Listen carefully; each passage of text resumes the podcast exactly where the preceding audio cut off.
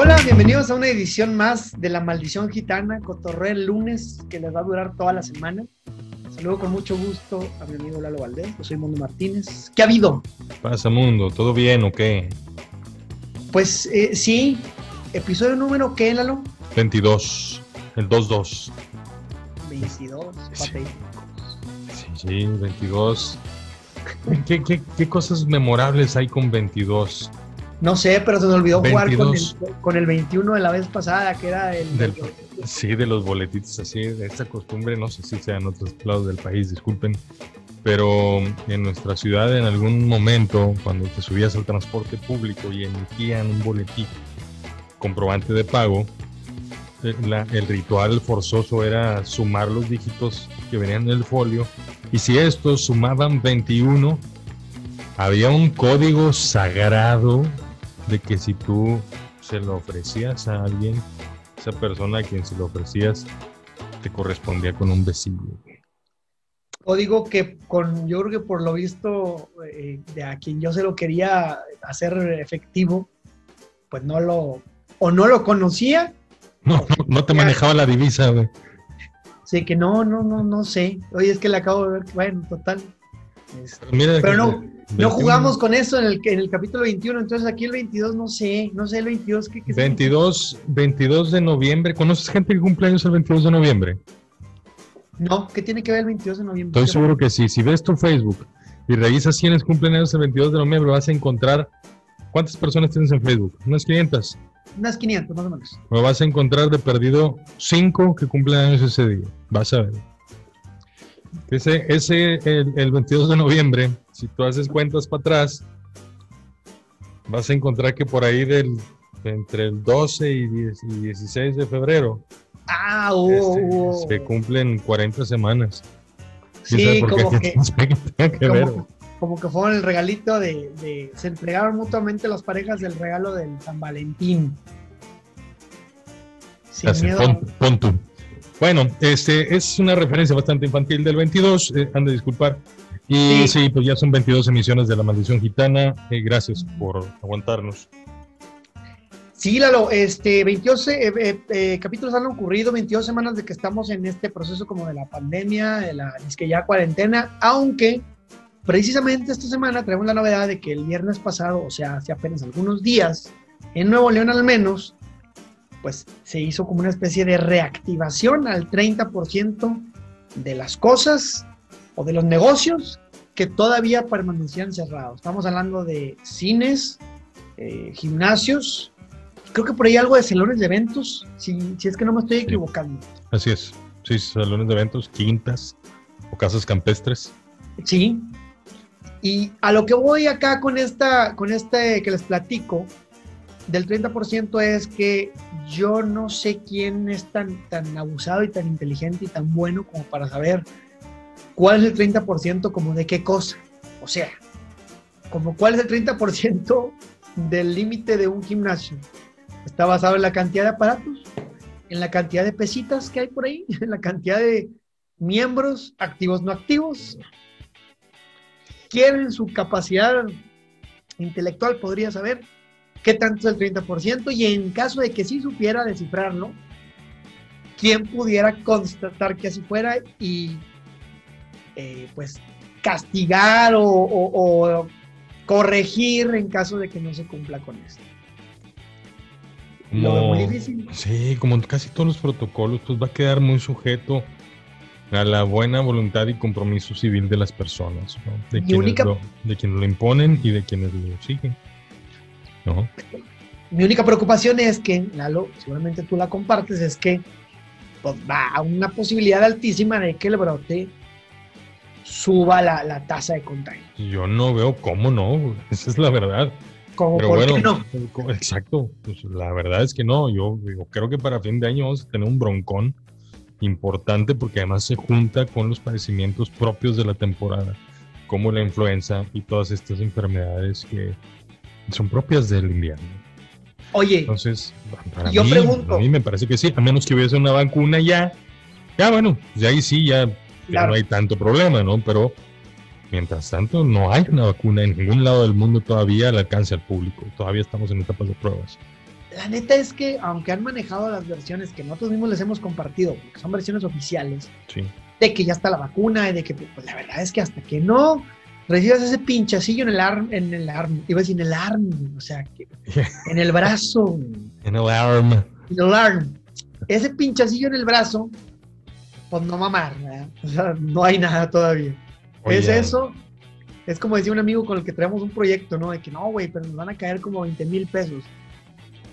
La promesa de 20 mil pesos vale más que los 200 pesos que traigo aquí en la cartera, chingándole como siempre, que son los que siempre traigo de cajón. Este, no, no creo, no, ni eso. Entonces, o también está bien, cabrón, de, a, promesas y así, este, el camino al infierno está repleto de buenas intenciones y a veces, pues, evidentemente no es suficiente.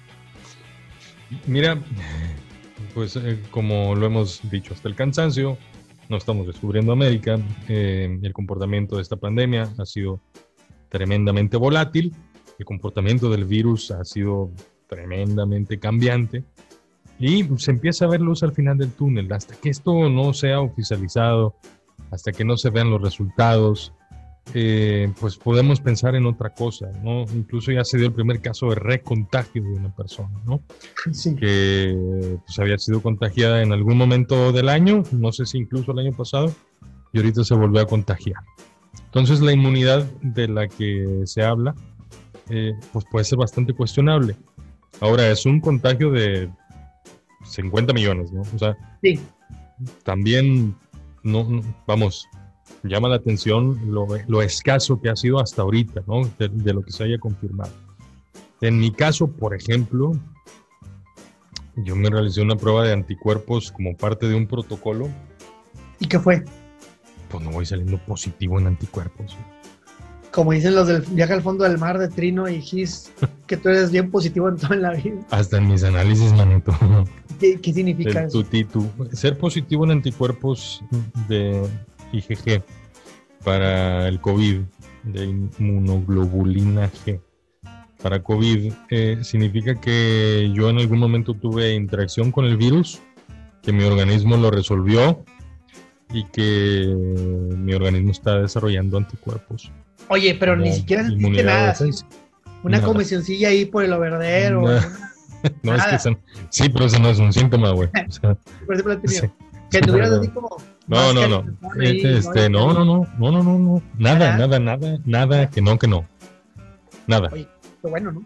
No, no, súper bien. Y, y, bueno. Oye, este y súper bien tú porque yo sé que, o sea, salvo estrictamente lo laboral, que cuando es obligatorio, pues te has mantenido totalmente. No, en casa, ¿no? te has respetado totalmente. No has visto a tu familia realmente. No, no, no, por eso estoy súper tranquilo, porque mis salidas son laborales y en el trabajo pues siempre andas con tu mascarilla, siempre andas con tu careta. No hay ningún contagiado de mi trabajo, al menos por mí no. No sé si yo incluso me haya contagiado de, de alguno de ahí, ¿no? Entonces, claro. Es así, este, y, bueno, no, no, no, tuve un solo síntoma. Eh, voy a hacerme otra prueba para corroborar que, que, así sean, que, también encuentre un positivo de, de, anticuerpos y entonces pues podré confirmar que tuve COVID y no me di cuenta. Y no te diste cuenta. Claro, oye, qué chingón. Este, ¿Sabes qué pasa también que con todo esto que, que te digo de la reapertura y que lo hemos platicado, pues el tema aquí es que al final, como en todo, pues, termina siendo la decisión de cada quien. Evidentemente no podemos juzgar a las personas por las decisiones que van tomando, porque no es fácil y porque cada persona tiene está eh, lidiando con su propia circunstancia. Entonces es difícil porque sobre todo la gente que sí dependía de estos oficios, como, como de los gimnasios y los eventos, yo tengo, fíjate, casualmente tengo muchos amigos que viven del, del rubro de los eventos. Entonces realmente yo los sé que lo han estado pasando mal y esto les ayudaría. Solo aquí la recomendación sería que lo pudiera yo compartir y si es que quisieran escucharla de este pedazo de mentecato, o sea, ni siquiera mentecato completo, es, pues realmente si tomen las medidas pertinentes, suficientes y un poquitín de exageración para que eh, se trate de mantener ahí eh, la tasa del contagio lo más aplanadito posible. Me cuesta mucho trabajo que a lo mejor la gente que se dedica a esto, que es muy profesional y que está reactivando sus negocios, sí creo que pueda tener actitudes así profesionales. Me preocupa el que, el que, es, el, el que es el visitante, o sea, el que es el comensal. Me preocupa porque no todos los comensales, vamos, los meseros y los chefs están obligados, por así decirlo, a lavarse las manos para, manipular y, hacer los platillos. Pero los comensales no. Entonces, claro, digo, no es garantía que los, chefs o los, cocineros y los, este, meseros, pero al menos sabes que de alguna manera es parte de su protocolo profesional y quieres pensar que lo van a hacer. En el, en el comensal, en el asistente o en el participante, pues ahí la regla nunca ha sido tan clara, ¿verdad? O sea, sería una cosa muy, muy personal de cada quien, ¿no? Exacto, sí, sí, ciertamente al lugar de alimentos, casi cualquier establecimiento público donde ingrese, requieren tener desinfectante en los zapatos y en las manos. Los lugares que me han tocado visitar por estas cuestiones que te digo que de pronto tengo que salir. Así ha sido. Entonces, ¿a dónde vas? Antibacterial, medición de temperatura, mídense en la cabeza, por favor. No salgan con que la mano y la madre. No, ah, ya. No en la cabeza, no te van a borrar ningún recuerdo, por más que quieras. Sí, de, ese amargo amor. de ese amargo, ah, qué buena frase. Oye, se mamó la señora. Bórreme. Pero más da risa que dice. Ah, sí, sí. Ah, de que estoy jugando. Eh, ah, te, crees. Es guasa, es guasa, diré la señora. Oye, lo que no es guasa, mi amigo. ¿Qué, qué, qué no lo es guasa? Lo que no es guasa es el cierre del Centro Cultural Alfaura. Ay, no, güey. El planetario. Chingado, güey. Sede de un montón de historias que muchos regiomontanos y seguramente gente de otros lados eh, podrá entender. Para nuestros amigos de otra parte que no sepan de qué estamos hablando, el Centro Cultural Alfa es sede de un museo planetario que sería pues como el equivalente al Papalote, Museo del Niño, que está en la Ciudad de México, ahí en, en Constituyentes, sí, en Chapultepec, en el bosque de Chapultepec, en Constituyentes y, y Parque Lira. Eh, bueno, es el equivalente a esto, pero una tradición por décadas, pero por décadas, no sé cuántos años haya tenido, tenía más de 40 fácil, ¿no? Iba a cumplir 42. 42, 43, ¿verdad? Sí, pues éramos eh, como contemporáneos el, el, museo y yo. Bueno, eh, obviamente la inactividad, eh, como a cualquier institución, como cualquier instancia que tiene gastos fijos, pues lo sumergió en una situación complicadísima. Y además, la zona en donde está construido el Centro Cultural Alfa tiene un valor de plusvalía brutal, ¿no? Todas las construcciones que están alrededor es el equivalente en la Ciudad de México, es como si el Centro Cultural Alfa estuviera en Lomas de Chapultepec, ¿no? Así en, el sector más exclusivo de Lomas, ¿no? Una cosa así. O, en, en, o, en o en Interlomas, este, una cosa en Santa Fe, ¿no? El corazón de Santa Fe. Una cosa así, ¿no? Eh, donde el, valor de los terrenos es altísimo y bueno, pues eh, determinaron cerrarlo. Y mm. evidentemente en algún momento va a ser demolido y, ahí se van a desarrollar complejos habitacionales. La verdad es que... De acuerdo a la información que se dice, ¿no? La verdad es que eh, tenía muchos años que navegaba, navegaba así en aguas turbulentas el planetario porque siempre ha sido difícil eh, eh, este tipo de, pues este tipo de, lugares o de recintos culturales, científicos, pero sobre todo porque son lúdicos, ¿verdad? Porque evidentemente, pues eh, la única, es una aportación que es, no es mesurable, es, una, es un atractivo para los jóvenes, para los niños y para las familias, y de alguna manera no es algo de lo que realmente puedas hacer negocio, es muy difícil tendría que ser una ciudad como muy cosmopolita, porque realmente Monterrey no lo es, no hay, no hay el nivel del ejemplo que voy a dar. Como, el, como los museos del Museo de Historia Natural de Nueva York, o los museos de, de, ciudades como Nueva York, como Los Ángeles o como Chicago, que el mismo museo, como París. El Museo de Historia, ¿no? Que está enfrente del Central Park, a 10 cuadras del, del, Dakota Building, ¿no? O sea, y, o el Met, ¿no? Que está en, en, en ¿es el Met? Sí. Sí, el metro, ajá. Es el metro. Ah, ¿Cuál? El que está? en la Quinta Avenida. Sí, el metro. Este, me parece que es el metro. Pues no, no es igual. No, Ahora, tenemos esa costumbre, ni ese, ni es ese museo tampoco, ni hay esas exposiciones. tiene razón, y me atrevería a decirle lo que a lo mejor ni siquiera estos museos que estamos hablando, es el mismo ejemplo que estoy dando, a lo mejor en el fondo tampoco son tan, tan como negocio, pero es notorio que en una ciudad como Nueva York o como en el Museo del Louvre de París, pues la cantidad de visitantes que hay al día, pero seguramente hay que tener bastante el apoyo de otras este, fundaciones. No, por supuesto, ¿no? Para empezar, los dueños de las colecciones, ¿no?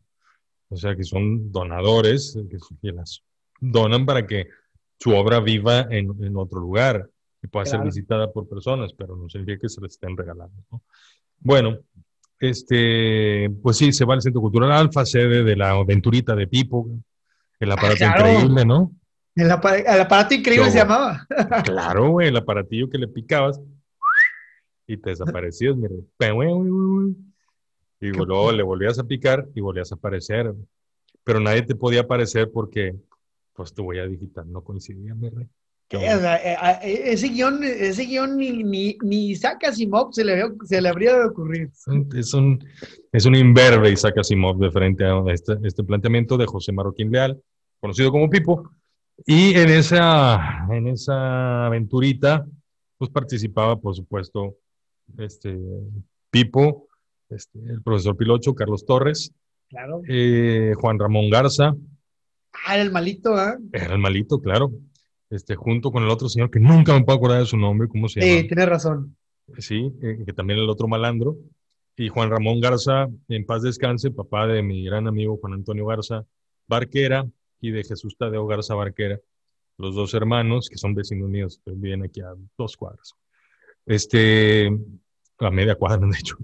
Eh, y que, eh, bueno, pues en aquel entonces marcaron época estas, estas emisiones, que era una aventurita, que no era otra cosa más que un, relato de una serie de aventuras y desventuras que se, que se llevaban a cabo en gran parte en el Centro Cultural Alfa.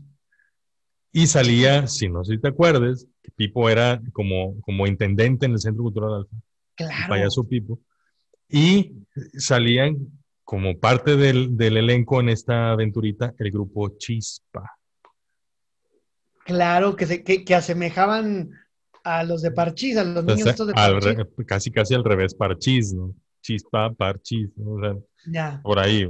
Dato cultural, dato, dato pop cultural. Sí, perfectamente inútil. Y bueno, y también el, el Mall del Valle, que tiene una pista de hielo, también sale en, en, en esta aventurita. En fin, pues eso ya se acabó, o sea, está, se cerró el museo. Eh, lo último que fui a ver ahí fue una muestra de diálogos en la oscuridad, eh, un montaje donde cierran un salón completamente oscuras y eres guiado por personas débiles visuales o invidentes este, para experimentar un poquito un, momento en su, vida, ¿no?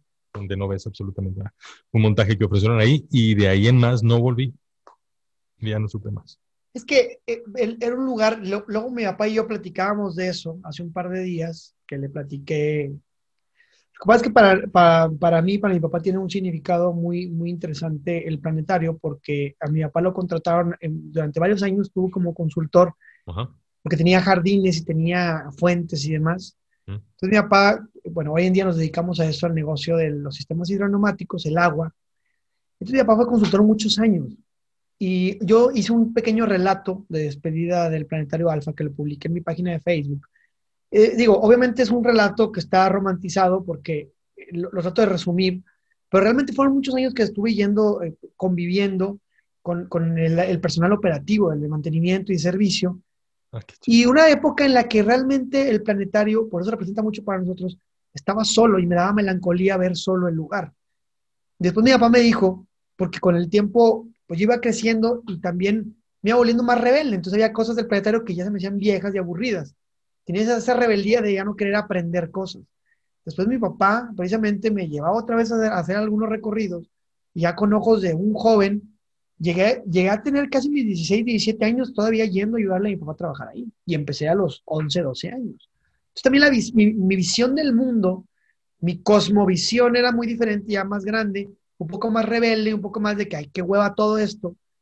Pero mi papá me ayudaba mucho a ver la maravilla de todo esto, mi papá es muy creyente, mi papá es muy católico, muy creyente, y yo en ese entonces ciertamente era creyente, hoy en día soy ateo, pero realmente a mí la fascinación que me dio la ciencia desde un niño y luego retomarla como de adolescentón, se me hizo maravillosa, Me da tristeza saber que no, o sea, el acercamiento a la ciencia cualquier persona lo puede tener en cualquier momento, a cualquier hora. Simplemente puede estar sentado un día en la noche y de repente ver una estrella fugaz y a partir de eso te puedes hacer una cantidad de cuestionamientos que te pueden llevar a buscar libros y cosas en internet que te van a ilustrar.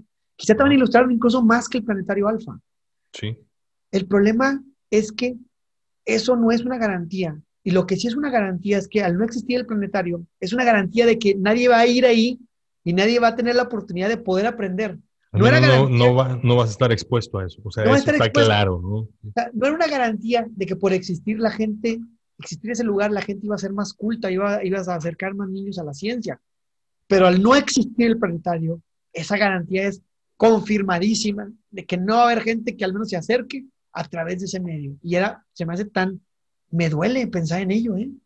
Sí, es una nostalgia que a mí no me ha dejado de, o sea, de hecho me saco la vuelta dos, tres al recuerdo, porque mi papá me, o sea, yo conocí el Centro Cultural Alfa por mi papá en paz descanse, eh, porque fue maestro toda la vida y porque llevaban grupos una vez al año de visita al Centro Cultural Alfa, ¿no? Y él fue el primero que me habló del generador de Van der Graaf, ¿no? Este generador que los que fuimos se acordarán, esta pelotota metálica, ¿no? Que generaba estática por dentro, por frotación, por fricción, y tú tocabas la, pelota y los pelos se erizaban por la búsqueda de cerrar el circuito, ¿no? por, la energía eléctrica a la que estaba siendo expuesto. Eh, bueno, yo lo recuerdo, e, e, esa explicación en, su voz. Y, la primera vez que fui a visitarlo fui con mi abuela Luz, que también es paz descanse, y fui a ver la historia de Oasis, la historia del hombre y el agua. Oh, qué, buen documental, güey! Sí, güey. Qué buen documental. Sí, sí, sí. O sea, entonces lo conectas mucho con tu abuela, que yo sé que quieres muchísimo, y a tu papá. Sí, con mi papá, por supuesto. Es una cosa maravillosa, Lalo, tener la oportunidad de las personas adultas, sobre todo gente como tu papá, como tu abuela, como mi papá, y seguramente los papás de muchas personas, o tíos o abuelos, de esos que llevas al niño a que aprenda, a que, a que se emocione con el universo. Yo creo que, güey, es que la ciencia es una, es una verdadera mamada la ciencia. O sea, ya cuando aprendes como a, a disfrutarla. Ojo, ni tú ni yo es evidente que somos científicos, pero siempre hemos tenido un gusto por las ciencias, por las artes, que por alguna razón encuentran siempre cómo estar conectadas. Pero esa sensibilidad es muy, es muy bonita, sí te conecta con cosas muy bonitas, sobre todo los que después tienen la oportunidad de estudiar carreras como ingenierías, físicas, ingenierías, químicas, este, y después ven algunas de las cosas como ocurriendo ya en, cosas muy prácticas, desde una pantalla, un celular, lo que sea. La ciencia es una cosa maravillosa. Me da tristeza eso, que el planetario se haya ido. Me da tristeza que pensar que en Monterrey, fíjate, me escribió en mi, en mi cuenta de Facebook un, cuate que al parecer también escribe para varias revistas, este, eh, publicaciones aquí en México y en Los Ángeles, al parecer. GQ Magazine y otras. Y pone, me pone, el, no lo recuerdo el nombre, a ver si ahorita lo Me pone un museo menos en Monterrey, es un museo menos en Monterrey. Güey, no mames, es todo y, nada. O sea, pensar que ya se acabó un lugar de esos es precisamente eso. O sea, es que ya no va a haber, ya no hay, ya no va a haber ese lugar. Tú no vas a hacer lo que hizo tu papá con tus sobrinos, güey. No, claro que no, no podría. No podrías. Ahora, vamos a ver si en este afán, porque también hay gente filántropo que, que, aquí en, en Monterrey, eh, pues de hecho el Centro Cultural Alfa surge por la unión de empresarios que se dieron terrenos, bla, bla, bla, bla, para que esto sucediera. O sea, no, no, es, no es un despojo, ¿no? No, no es una situación de injusticia. Claro que lamentas, pero que están haciendo uso del capital como lo tienen que hacer y como decían hacerlo al final es de ellos, ¿verdad? y justo supuesto, como ellos quieran utilizarlo. Y gracias por esos 42 años de que no, para o sea, bien. o sea, tan lo disfrutamos que estamos hablando así ahorita, ¿no? De este tema. Bueno, ojalá lo pudieran llevar a otro espacio, no sé si en el Parque Niños Héroes, en el Parque Fundidora, eh, llevar la instalación a otro, a otro lugar. No, no, no va a ser esta, esta construcción hermosa que, que me trae muchos recuerdos, ¿no? De este cilindro eh, inclinado, pero pudiera ser otra cosa, no sé cuál. Eh, ese es mi deseo. Eh, obviamente no soy el dueño del capital, ni mucho menos, pero no es otra cosa más que la voz de un niño que todavía vive en el cuerpo de un cabrón de 43, eh, tratando de rescatar un espacio en donde fue feliz él y mucha gente. Y, güey, qué difícil. sí, me, sí, me, sí, me, agarró los tres movidos. Creo que vale la pena siempre hacer un esfuerzo por, por entonces, como manera de reflexión, de tratar de, de aprovechar los espacios que tenemos. Bueno, obviamente hoy en día con, con esto de, de, de, la pandemia, pues tenemos que tener las debidas precauciones. Esto por lo pronto no salir, pero también ten, teniendo la oportunidad y la posibilidad, vayamos a los espacios culturales. Lalo, es, una, es una cosa maravillosa. O sea, la posibilidad de ir al, al, al a, a, Marco, la posibilidad de ir al Museo de Historia Mexicana, al nivel norestense, de ir a la Cineteca fíjate que yo tuve una, creo que pude decir, gracias a esto, una adolescencia y una juventud. Bueno, es que tengo 40, bueno, ya voy por 40, entonces de repente yo, yo no me siento como diciendo, soy joven hoy en día, soy un güey, nada más, un cabrón. Pero desde mis 14 hasta mis 29, 30, yo me, me, me acabé los espacios para conocer.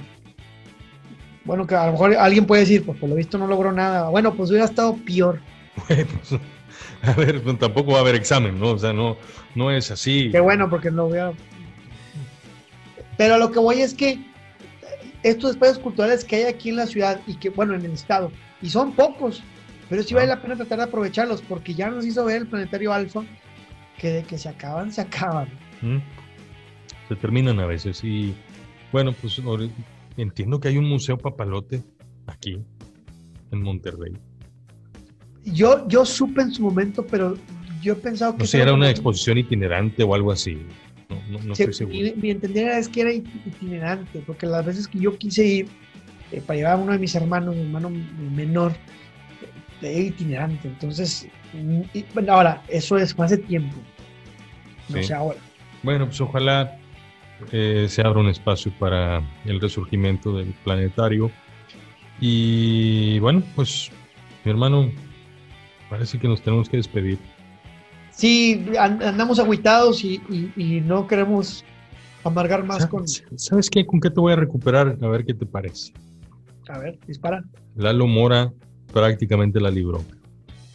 Lalo. Mora, este, canta, este cantante de música norestense, regional, eh, pues, tuvo COVID, un señor de más de 70 años, eh, y tuvo COVID y estuvo hospitalizado, estuvo intubado y ya no. Y parece que ya pasó la, la etapa más crítica y está pronto a, a ser dado de alta, lo cual pues para la gente que, que vivimos de esta cultura, esta, esta maldición gitana fue muy regia. Muy regia. Sí, no puedes, es que Totalmente. Y me parece que está muy bien. no puede no ser. hay. Es Claro. lo que hay. Este, y desde aquí un abrazo a don Lalo Mora. Eh, felicitaciones a toda la familia y Di- dijiste Lalo Mora y como que el que te dio a- me dio este, sencilla. de la peligrosísima. Y el lunes, como la maldición gitana. Sí. Oye, hablando de lunes, este, este lunes ando vestido rayado porque no estás tú para saberlo, ahí están mis iniciales. No estás tú para saberlo ni yo para contarlo, pero hoy cumplo 14 años de haber llegado a esta institución. Es- Pocas veces hablo yo de los rayados en este micrófono, Felicidades. Eh, pero sí, sí lo traigo aquí a, a flote porque muchos de, de, de lo que hoy puedo compartir aquí, de, de mis ideas, pues está muy influenciado por las personas con las que he compartido todos estos 14 años. Y gracias al fútbol he conocido gente increíble, eh, entrañable y sin duda que ha construido lo que hoy soy. Lo que ves es lo que hay, tampoco es que no querramos inventar cosas. Así Pero- que muchas gracias, bro. Este, y bueno, este, con esta gratitud de, de celebrar una fecha importante para mí, de celebrar el regreso de Don Lalo Mora, de celebrar la existencia de que haya sido del Planetario Alfa Claro. y de brindar por, por los espacios que estimulan una parte de nosotros para ser mejores, ya sea la ciencia, ya sea el arte, ya sea el entretenimiento, por eso, ¿no? Saludcita por todo eso. Este, busquemos más espacios para ser críticos eh, por ahí decía Carl Sagan que la búsqueda, lo bonito de la búsqueda del universo es que más bien encuentra eh, uno mismo, en uno mismo encuentra más bien respuestas hacia adentro que cuando uno sale, afuera. Saludcita por eso. Salud, señores, gracias. Esta fue la maldición gitana número 22. Eh, cotorreo el lunes para toda la semana. Señor Edmundo Martínez, gracias. Gracias, Lalo. Gracias a todos por su tiempo. Lo apreciamos muchísimo por estarnos semana tras semana siguiéndonos. Y bueno, que les vaya muy bonito. Y. Ay, Dios mío. Ay, Dios mío. Ay. Adiós. Bye. Chao. Hasta la próxima.